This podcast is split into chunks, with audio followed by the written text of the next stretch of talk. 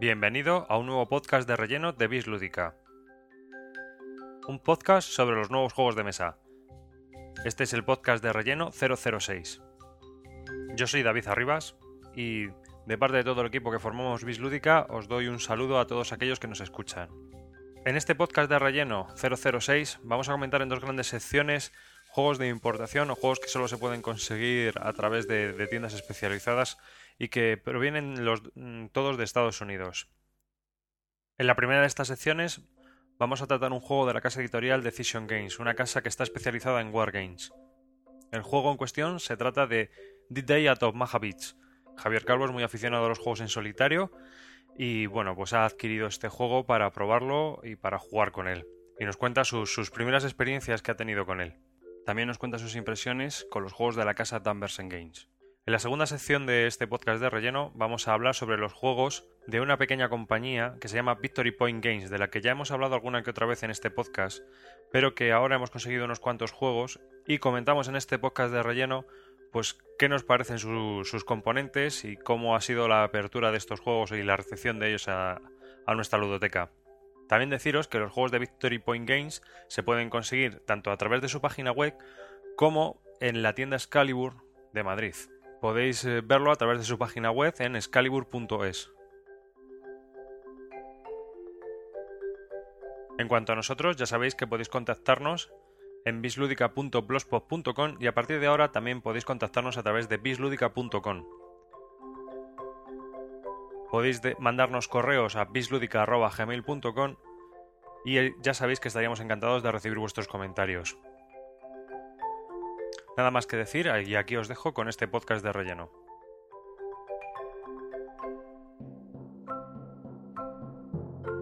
El D-Day. No, el de Omaha, el D-Day, que he empezado la... eh, el escenario entero. Sí. Bueno, he empezado con la idea de jugar el escenario entero, pero me he dado cuenta que tengo que terminar a mitad porque no le dedico el tiempo que le debo dedicar entre que me pongo una noche hasta que días. Entre Y- que te, dedicas una noche, o sea, entre que juegas una noche hasta que juegas Sí, otra a lo noche. mejor pasan tres, tres días por el problema de los niños, no todos los días puedo tener la opción a jugar. Sí. Entonces, ¿qué es lo que pasa? Pues que no es que cueste mucho enganchar porque tampoco hay muchas fichas. Pero no tengo una continuidad. Hmm. Y el problema es que veo que se me va a alargar en el tiempo. Y paso de tener el tablero montado durante seis meses. Básicamente es eso. ¿Y lo vas a guardar ahora? Sí, lo voy a dejar a la mitad. A ver, el juego en sí tiene cuatro escenarios. Uno sencillo, en el que solo juegas la primera parte, o sea, lo que es el, el llegar a las playas, lo que es el desembarco puro, pero en la mitad del escenario, en la mitad del tablero. El siguiente escenario es lo mismo, pero con todo el tablero. El siguiente escenario es una vez empiezas en la segunda parte de la misión, que es una vez ya has desembarcado, Sí. todo lo que es la toma de las posiciones alemanas. Sí. Pero no las de las posiciones fijas, sino las que están ya en lo que es el, el campo, digamos, En el interior del. en el interior. Entonces ya tienes otras posiciones, inicias con otras posiciones y ya está. Y eso es la segunda parte. Y se juega de una manera distinta, porque en vez de tener dos acciones, los americanos tienen tres acciones, los alemanes ya se empiezan a mover. O sea, es una dinámica distinta. En vez de ser cada turno el cuarto de hora es de media hora, Hmm. es distinto. Sí, va. Es, es muy distinto. O sea, que sí se puede partir perfectamente. Y luego el, el escenario completo, que es todos los 32 turnos del tirón. ¿Has mirado si va a salir en Basal? Porque a lo mejor podías jugar Por supuesto. el, en el ordenador. Por supuesto que está en Basal. Y, todo y todos. Puedes jugar tú solo en el ordenador. Es que no, no he probado lo del Basal, no me, no me llama mucho. Lo vi alguna vez y eso y no me. No lo sé, podías probarlo a lo mejor porque así no lo tienes desplegado, lo tienes en el ordenador y lo puedes ir echando un vistazo. Vas moviendo tus fichas con las reglas. Eso no se me había ocurrido, lo tendré que mirar. Pero bueno, y ese es el tema, que lo voy a, lo voy a cerrar. Me queda, estoy en el turno 15, me quedan las acciones, y luego me queda el turno 15 y el turno 16. ¿Problema? Pues que te, independientemente de que quieras jugar esto, si quieres continuar también te dice, ojo, cuando se termina los 16 primeros turnos tienes que hacer un, un, un- una revisión de puntos de victoria. Y te dicen, en estos momentos tienes que tener estos puntos de victoria. Si tienes menos, no puedes seguir. Ya, se ha acabado la partida. O sea, es has que perdido. no has llegado a hacer lo que tenías que haber hecho. Sí, y has palmado. Si tienes en estos puntos, pues va muy bien, Y- puedes seguir. Con respecto a otros juegos en solitario que has jugado tú, ¿qué tal? Me ofrece mucho. ¿Mejor más que Me- otros? Me ofrece mucho más que cualquier otro. Sí, ¿no? Está Tampoco bien he jugado a muchos eh, en solitario. O sea, he jugado muchos print and play en solitario Sí. que no llegan a ser realmente buenos. Eh, como por ejemplo el, el Pocket Civilization, Sí. que está muy bien. Es un mini sudoku, está muy bien. Ujú. Este, este es curioso, este está, tiene muchos escenarios, está muy, muy divertido. Luego he jugado... ¿Cómo se llama? ¿Al RAF jugaste también un poco? No, al trade... Al trader del espacio, es unos ah, mundos que te vas moviendo. o algo de eso. Sí, no sé, es que ahora mismo no me acuerdo cómo Free se llama. Trader pero- creo que era. Pues está, está chulo, es muy rapidito, dura 20 minutos, está muy bien. Te va Mm. moviendo de mundos y tal, y tienes que pensar si te mueves, no te mueves, si te van a dar la hostia, si no te van. Está, está interesante. Luego ya entramos dentro de los otros juegos que están en print and play, que son antiguos y no me gustan, que ya los hemos comentado muchas veces, que son los típicos en los que tira dado, miras mueves. tabla, mueves. Tirar dado, mu- Y no juegas, simplemente tiras el dado y ves tirar lo que va dado y, y no. Y entonces me falta por ver si el nuevo RAF, que es el mismo, que es también de Decision Games, eh, si es que es el mismo del, del Omaha D-Day, Hmm. si ha cambiado algo o, o es, o es igual que tiradado que era antes, pero es tiradado puro y duro. Y luego están ya comprados en solitario, me he comprado el de Dan Bersen, Ah, el sí, del es Field verdad. Commander Rommel y Que el se- Field Commander Alexander. Pero el el Field- Rommel es muy complicado y muy limitadito. El Alexander es bastante mejor. Mejores componentes, mejor todo. Pero yo he jugado tres veces y las tres veces he ganado, lo cual me parece un poquito fácil. Aunque siempre tienes opciones de ponerlo más complicado. Sí. Puedes perder puntos de victoria, o sea, ganas más puntos de victoria si te vas quitando cosas que te Hmm. van ofreciendo. O sea, lo puedes complicar y puede ser un poco más difícil. Y este. Y este es un juego que mm, tiene tablas porque tiene tablas, Claro. pero tiene cuatro No, tablas sí, que son las más lógicas, o sea, son las tablas lógicas. Pues yo que sé, el desembarco, de lo que pasaba en el desembarco del Sí. turno 1 y 2, que es solo el desembarco de tanques, pues están muy penalizados. Luego del 3 al 14, pues mm, estás más eve- sí, luego los eventos de artillería, los estuve yo Está más viendo. favore- Entonces, pues, pues la verdad que se juega muy bien y tienes muchas decisiones que hacer. Tienes muchas fichas que mover y solo tienes dos acciones. Solo puedes mover dos fichas. Tienes movimientos libres, pero no todas se mueven libremente. Entonces, la verdad que es un juego que me parece muy curioso y no es caro, porque por euros está en las tiendas online. Lo he visto aquí en 46.50, lo cual El no de- es caro, ¿eh? El de las Malvinas. Y el RAF está en 60. El de las Malvinas lo he visto yo en tiendas El online aquí. Where por Discord. 35. El 35.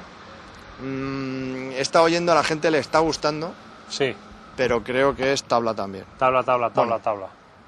Punto 1. Tiene más de 20 hojas de reglas. Tela. Punto 2. El turno, la secuencia de juego en el nivel fácil llega hasta la M Ah, sí, o N. es verdad, llega hasta la 26. M o N. Y si es el turno, si es el, el juego avanzado, llega hasta la W. Sí, sí, tiene 26 fases. Entonces, francamente, mm, que a lo mejor son muy dinámicas, yo no digo que no. Pero a mí se me hace muy cuesta arriba. Pedazo de turno, cada turno. A mí se me ¿eh? hace muy cuesta arriba. Y por lo que he visto en el tablero, no tienes mucho movimiento. Tú es más de tabla que se mueve por aquí, que se mueve para allá. Entonces, no me llama. Y si son, yo lo he visto por 45 euros. Tiene un precio muy parecido. Vamos, yo desde luego de lo mejorcito que he visto ahora es el, 40, me estoy el. D-Day. El D-Day este, el D-Day el a Omaha Omaha, Beach. el Omaha Beach.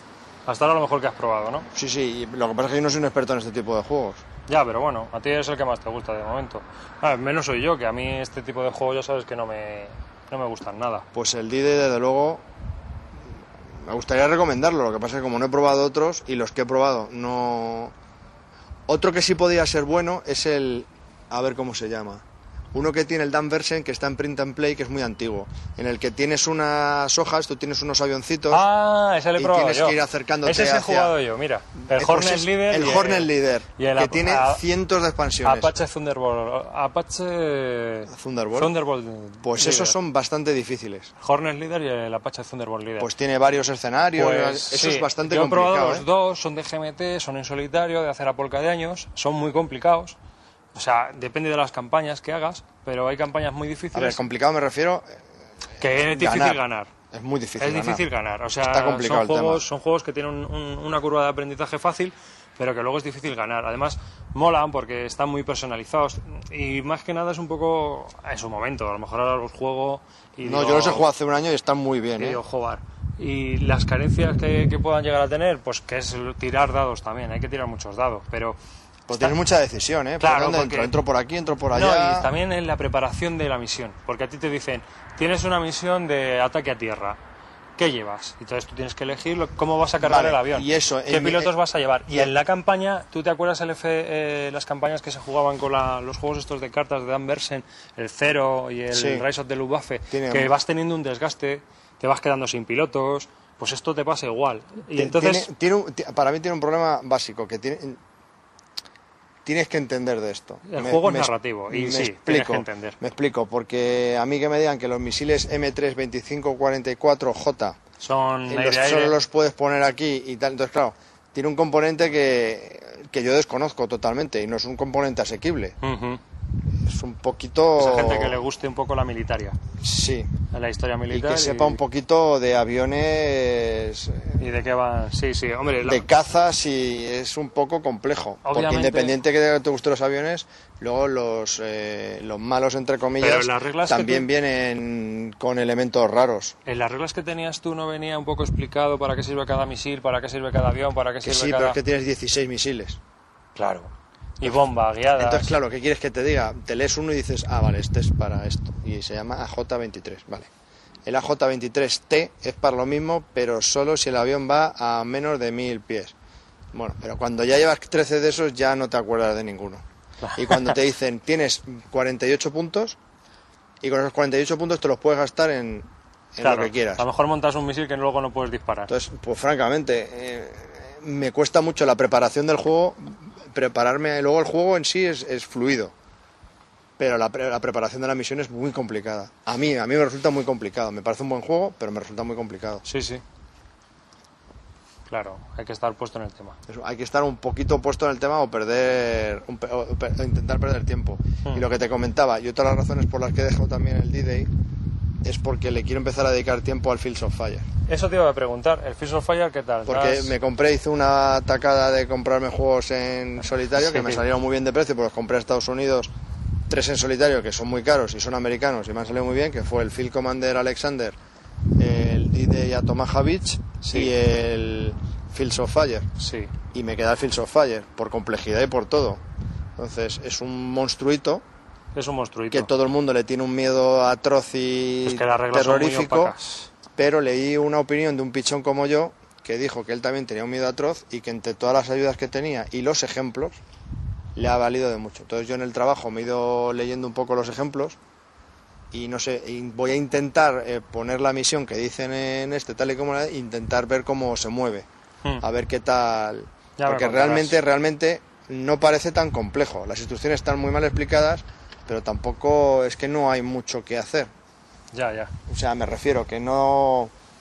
¿Cómo explicarte? No, si este te, te- si te disparan con una Cota 27, mm, te dan en un brazo, no, tampoco es así. O sea, es más de, es más táctico. Sí. O sea, tienes ¿Tienes unos pelotones, escuadra tienes unos pelotones, Este- tienes un comandante, tienes no sé qué, entonces cómo Mm. manda las acciones, cómo tal, con por dónde se van a mover y todo es decisión tuya. Sí. Tú ves el escenario, te lo tienes que imaginar porque son cartas, aunque viene viene la escenografía pin- pintada en las cartas de qué lo dónde estás, si estás en un bosque, si estás en una ciudad.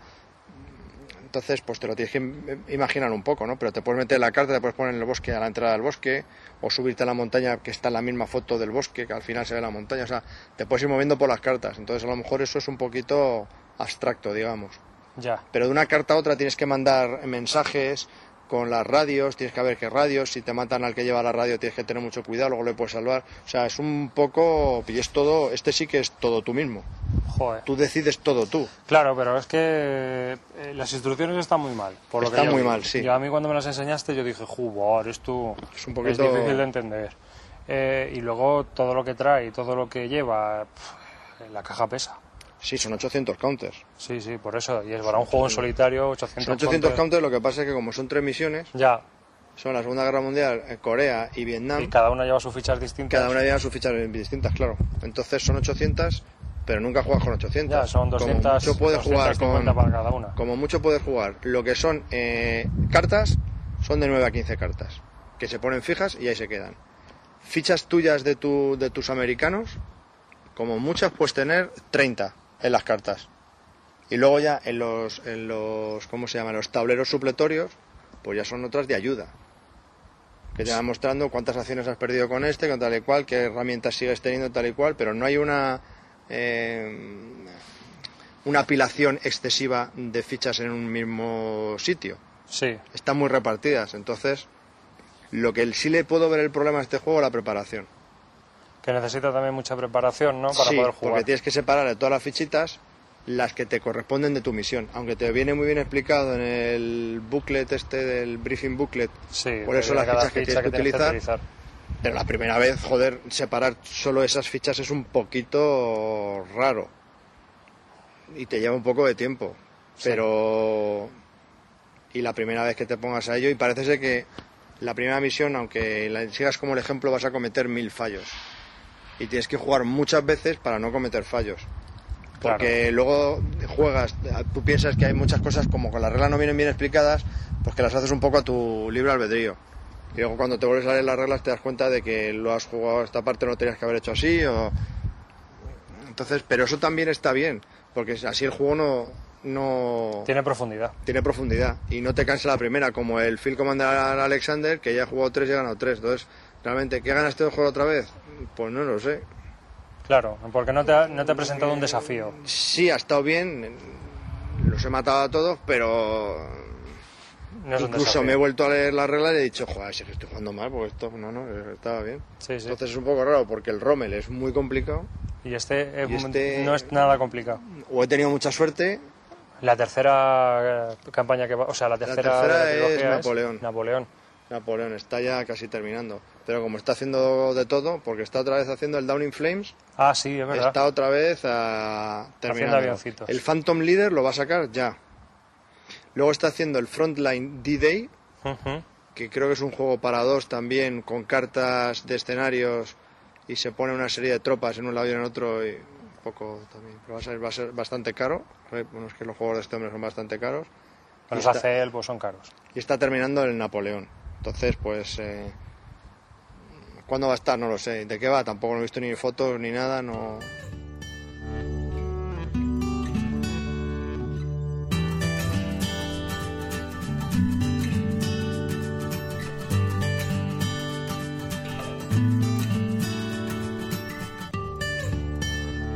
Hace tiempo que llevamos mirando la web de Victory Point Games, Sí, correcto. Sí, es cierto. más que por ti, pues, más más por ti que por mí. Sí, a mí me llamó la atención eh, primeramente porque sacaban juegos muy frecuentemente y muchos de ellos se podían jugar en solitario. Y eran militares y eran como introductorios. Entonces me empezó a picar la curiosidad y empezaron a hacer juegos, digamos que a finales de 2007. Eh, de 2007 a la actualidad, en septiembre de 2009, pues tendrán en catálogo alrededor de 25 juegos, de los cuales pues la mayoría son, son wargames.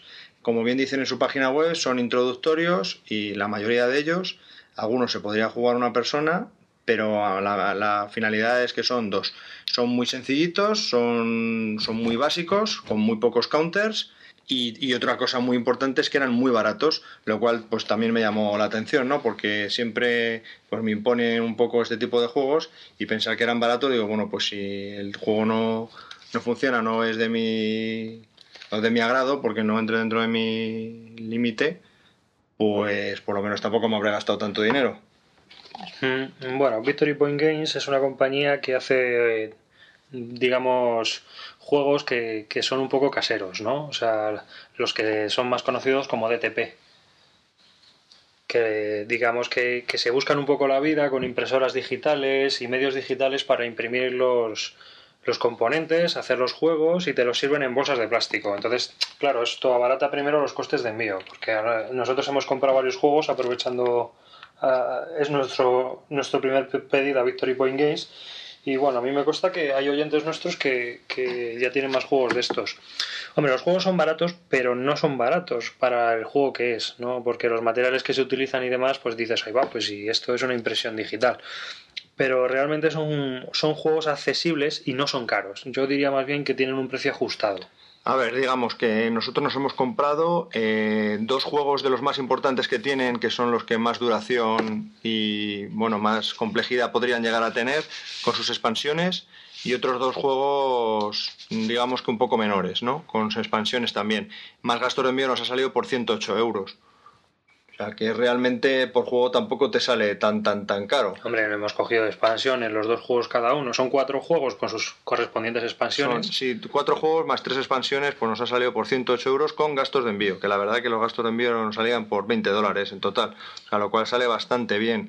Y el catálogo es extenso y yo creo que se puede aclimatar a las necesidades o gustos de, de casi un montón de personas. La verdad es que sí, no, sobre todo porque tienen juegos en solitario que a ti te encantan. Yo creo que Sí, más tienen lo, lo has bastantes. seguido por eso. Sí. Del cual he oído habl- hablar muy bien de- del de los Zulúes, el de Rockers Drift, el Zulus Rampar, me parece. Zulus Rampart, sí.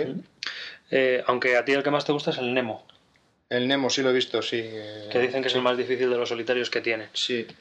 Y tienen alguno más como la Guerra de Independencia israelí también. Ese sí que se utiliza, es un juego introductorio de Wargames y lo utilizan en colegios.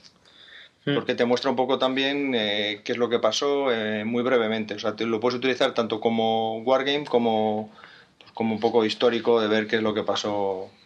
Hombre, también hay que decir que, que Javier ha comprado uno de los juegos que vienen en el paquete de los que cuestan 108 euros. Es uno de los más caros que tiene, o el más caro que tiene en venta esta gente, ¿no? Sí, son 30 euros. Digo, 30 dólares, perdón. O sea, tampoco... Sí, que es el, el, el frente oriental de la Segunda Guerra Mundial. Otra cosa, si lo compras a través de su página web, eh, tienen descuentos incluso de los precios que puedas ver en, en fotos o en otras compañías. Decir también que otro de los problemas que le veo al Victory Point Games es que no busquéis en ninguna tienda online o distribuidor europeo porque no lo hay. No lo trae nadie. Hay que pedirlo allí Hay directamente. que pedirlo allí directamente. Y otra cosa, bueno, pues ya iremos comentando estos jueguecitos, si son accesibles o no son accesibles, si son buenos o no son buenos, según vayamos jugando. Y si alguien ha jugado o quiere comentarnos qué le parecen alguno de los juegos que tenga de Victory Point Games o lo ha probado, pues estaría bien que nos comentara qué es lo que piensa acerca de ellos. Bien, otra cosa, eh, había mucho. Un, ahora, en, en versión solitario, hay uno de los juegos que más me llamaba la atención, que el único wargame que tienen para jugar en solitario, se puede jugar en solitario o, con otra persona, eh, son el D-Day, ¿vale? Es el desembarco en Norma- Normandía. Entonces lo tienen dividido en tres juegos, ¿vale? Eh, lo que pasa es que cada juego es in- in- independiente, aunque si tienes los tres, pues podrías eh, hacer una campaña continuada. Entonces, eh, en las reglas en sí no viene cómo jugar en solitario, por lo que puse una, hice una consulta a la propia, a propio Victory Point Games a través de la Board Game Geek y me han respondido una persona que lo tiene y me respondió que lo único que tienes que hacer es jugar por el otro. Como en otros muchos juegos que hay que utilizas, pues te, te marcan un poquito las pautas de cómo jugar con el otro, siempre y cuando lo muevas de una manera lógica. Y parece que funciona. Entonces, mm, eso os digo, hasta yo os puedo decir que, que, bueno, que sí parece ser que se puede jugar en solitario, pero no tiene un motor independiente para que se pueda jugar en solitario. Como... Javier tiene aquí en su mesa de juego desplegado, tiene el Bull G20, que es la ofensiva de las Ardenas, y eh, por lo menos se pueden ver los componentes. A mí el diseño me gusta, es muy chulo, es muy, está muy bien. Está, Es muy básico, se Sí, juega con pero- 40 counters, 40 counters contando los de turno y demás. No, ¿vale? pero Para señalizar batallas y demás, o sea, tampoco... También me refiero al diseño del juego en sí, los mapas, los las cartitas, cómo está diseñado, está bien. Luego las cartas están impresas en un cartón de unos 240 gramos y los counters sobre cartón pluma de- del más finito que hay, pero es cartón pluma. O sea, no es cartón feo. La verdad es que los counters, aunque son finitos, me han sorprendido la calidad de ellos, porque son bastante rígidos al estar impresos en cartón pluma. A mí me da la sensación que es como si fuese cartón mojado. Ah, claro. Porque es, es que es un... Sí, bueno. Es la sensación que me daba a mí al principio, desde el Claro, porque punto de vista de una persona que no tiene ni idea. al estar impresos con, con láser y demás, se deben haber quedado un poquito... Y luego vienen dos daditos de quizá 5 milímetros o, o una, una cosa así. Minúsculos. Sí, vienen unos daditos minúsculos que más, bien- más vale como souvenir que como, como utilidad. Sí, de hecho, porque los ponen en todos los juegos, ponen dos dados de distintos colores, pero muchos de ellos no se necesita dado. O en muchos juegos necesitas como 6 o 12 dados. Yo tengo dados de estos, ¿sabes para qué los uso? Para marcar bajas en los counters y cosas así, Ah, ¿sabes? Para utilizarlos como, como contadores. Los van moviendo. Lo que pasa es que estos son demasiado pequeños. porque son. Vamos. Te cabe entre el hueco de un diente y otro. Así que bueno, de componentes la cosa no va mal. ¿Este juego por cuánto sale exactamente? Pues no te sé decir.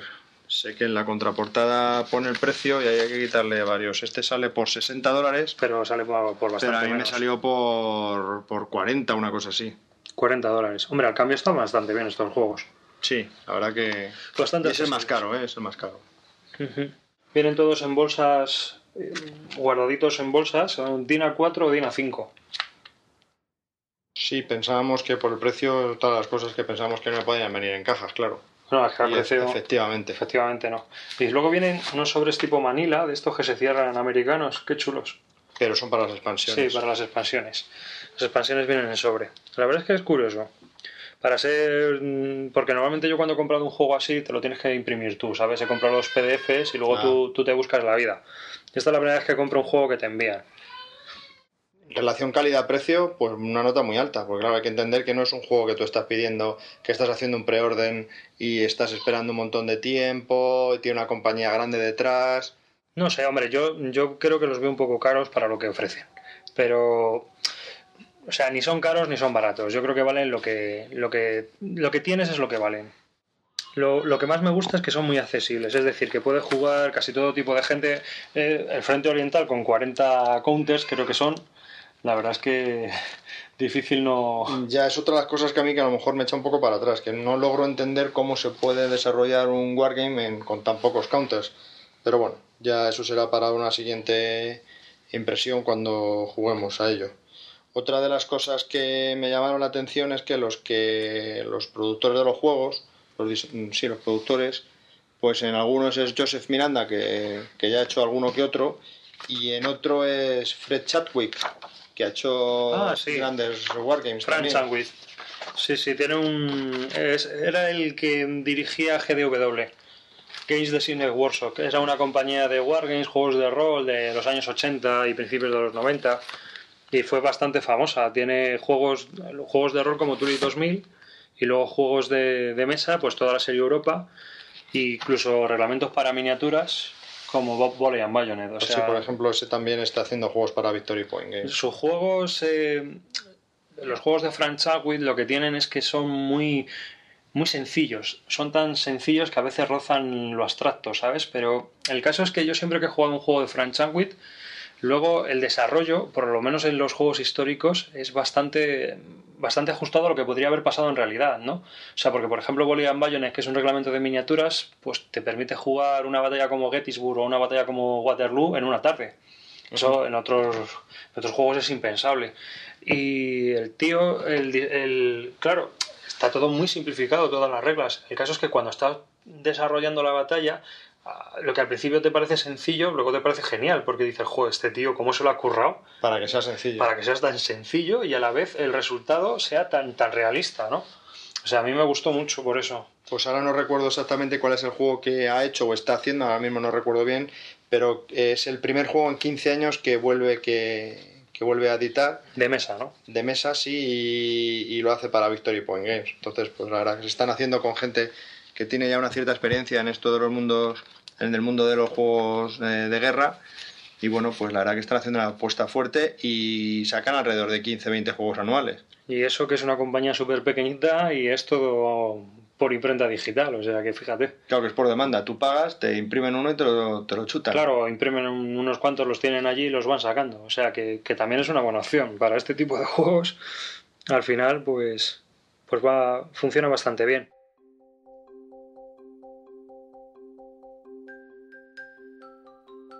Y aquí termina otro podcast de relleno de Bislúdica, el 006. Espero que haya sido de tu agrado.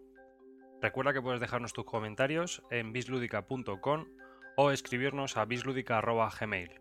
Un saludo de todo el equipo de Bislúdica y hasta la próxima entrega.